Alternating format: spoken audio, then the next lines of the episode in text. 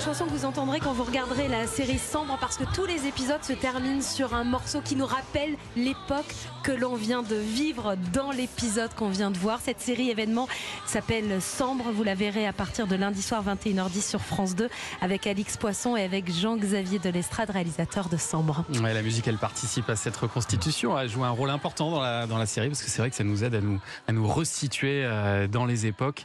Et alors le vendredi, on parle musique aussi avec euh, Joey, mais il vient nous parler des, des sorties musicales de la semaine. Une petite playlist euh, thématique aujourd'hui. Joe, si j'ai bien compris, on a une triple sortie qui va conditionner la playlist. Exactement, exactement Thomas. Aujourd'hui, on va se concentrer sur un artiste, un auteur, compositeur, interprète d'origine italienne qui a connu euh, le succès ici en chantant en français, Agostino Arturo Maria Ferrari, surnommé dès l'enfance Nino. En emportant des paniers, des bouteilles, des paquets et la radio.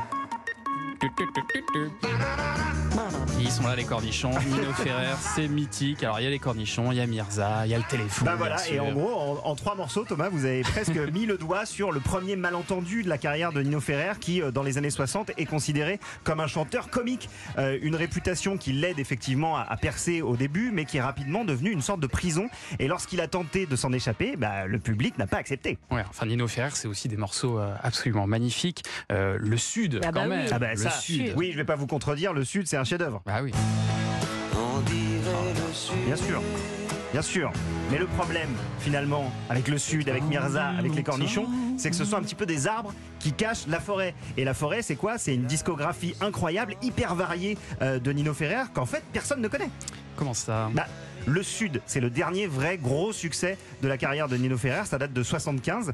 Et ensuite, plus rien. Alors qu'il a quand même sorti plein d'albums incroyables. Même avant euh, le Sud, hein, en 72, Nino Ferrer sort l'album Métronomie, un album psyché, complètement dingue, avant-gardiste, que personne hmm. n'achète. Le seul truc de cet album qui fonctionne, c'est euh, La Maison près de la Fontaine, dont euh, les 45 tours se vendent, effectivement. Donc vous pensez qu'en France, on a raté le coche, en fait, avec Nino Ferrer? Carrément, carrément. On a vraiment raté le coche. Nino Ferrer a passé toute sa vie, lui, à ruminer justement ses échecs, cette incompréhension. Hmm. il s'est exilé dans le Lot, où il a fait installer son propre studio. À l'époque, c'est un des rares artistes français à cultiver cette indépendance.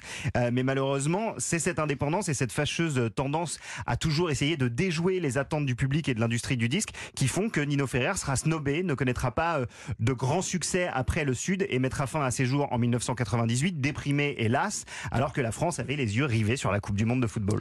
Bon, j'ai bien compris qu'a priori, on est tous passés à côté d'un truc. Mais alors, vous disiez donc qu'il y a une sortie aujourd'hui. Exactement, c'est une collection de trois albums best-of thématiques. Euh, chacune des trois compilations avec des illustrations différentes contient deux disques, un best-of classique d'un côté, et puis euh, c'est le même pour les trois d'ailleurs, et ensuite un disque supplémentaire thématique. On a Nino Rebelle qui rassemble toutes les chansons plus rock, plus barrées aussi.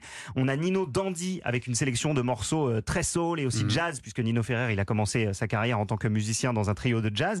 Et puis enfin on a Nino Groovy qui regroupe ses morceaux plus rythmés, plus R&B, inspirés par les géants James Brown, Otis Redding, des types dont Nino aurait aimé partager la couleur de peau comme il l'a chanté dans un morceau qui va ouvrir la playlist du jour nommé Forever Ferrer. Je voudrais cette main noire. Je voudrais cette main noire. C'est pas le morceau le plus méconnu de Nino Ferrer. Non, c'est vrai. C'est pourquoi, effectivement, on va tout de suite enchaîner avec ah. Morceau de fer. Écoutez-moi un petit peu cette folie.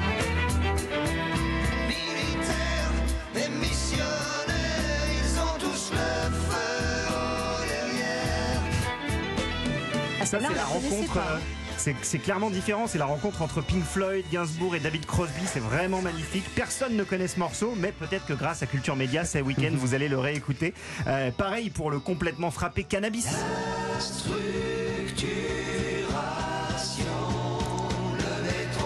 Attention, il était loin quand même. Ah, là, il... était quelque part. Il était quelque part où on avait un petit peu envie d'aller avec lui, je pense. Mais on n'était pas très nombreux. des trucs comme ça. Des trucs complètement barrés. Il faut écouter aussi Rock'n'Roll Cowboy, euh, le Look Plouk, les rues désertes, le blues des rues désertes. Et puis il y a la rue euh, Madureira qui ah. part en bossa nova. Ça, c'est somptueux aussi. C'est magnifique et ça démontre la versatilité de cet artiste. Et puis pour finir, un morceau qui, moi, me foudroie littéralement, qui doit absolument clôturer votre playlist Forever Ferrer. Ça s'appelle Moon.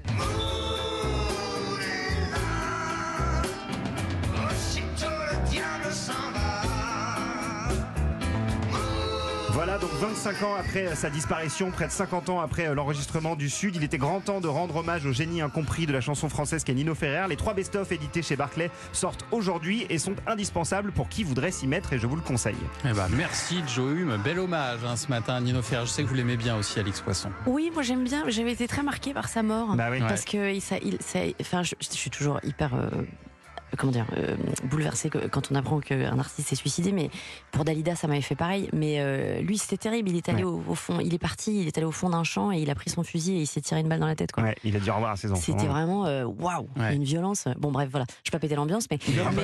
mais ça m'avait vachement marqué moi.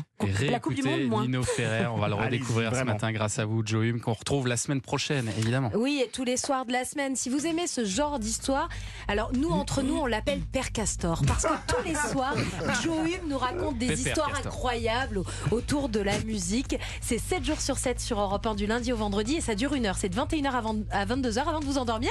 Hop avec Pépère Castor, Joe Hume, qui vous raconte des histoires et ça s'appelle Hey Joe.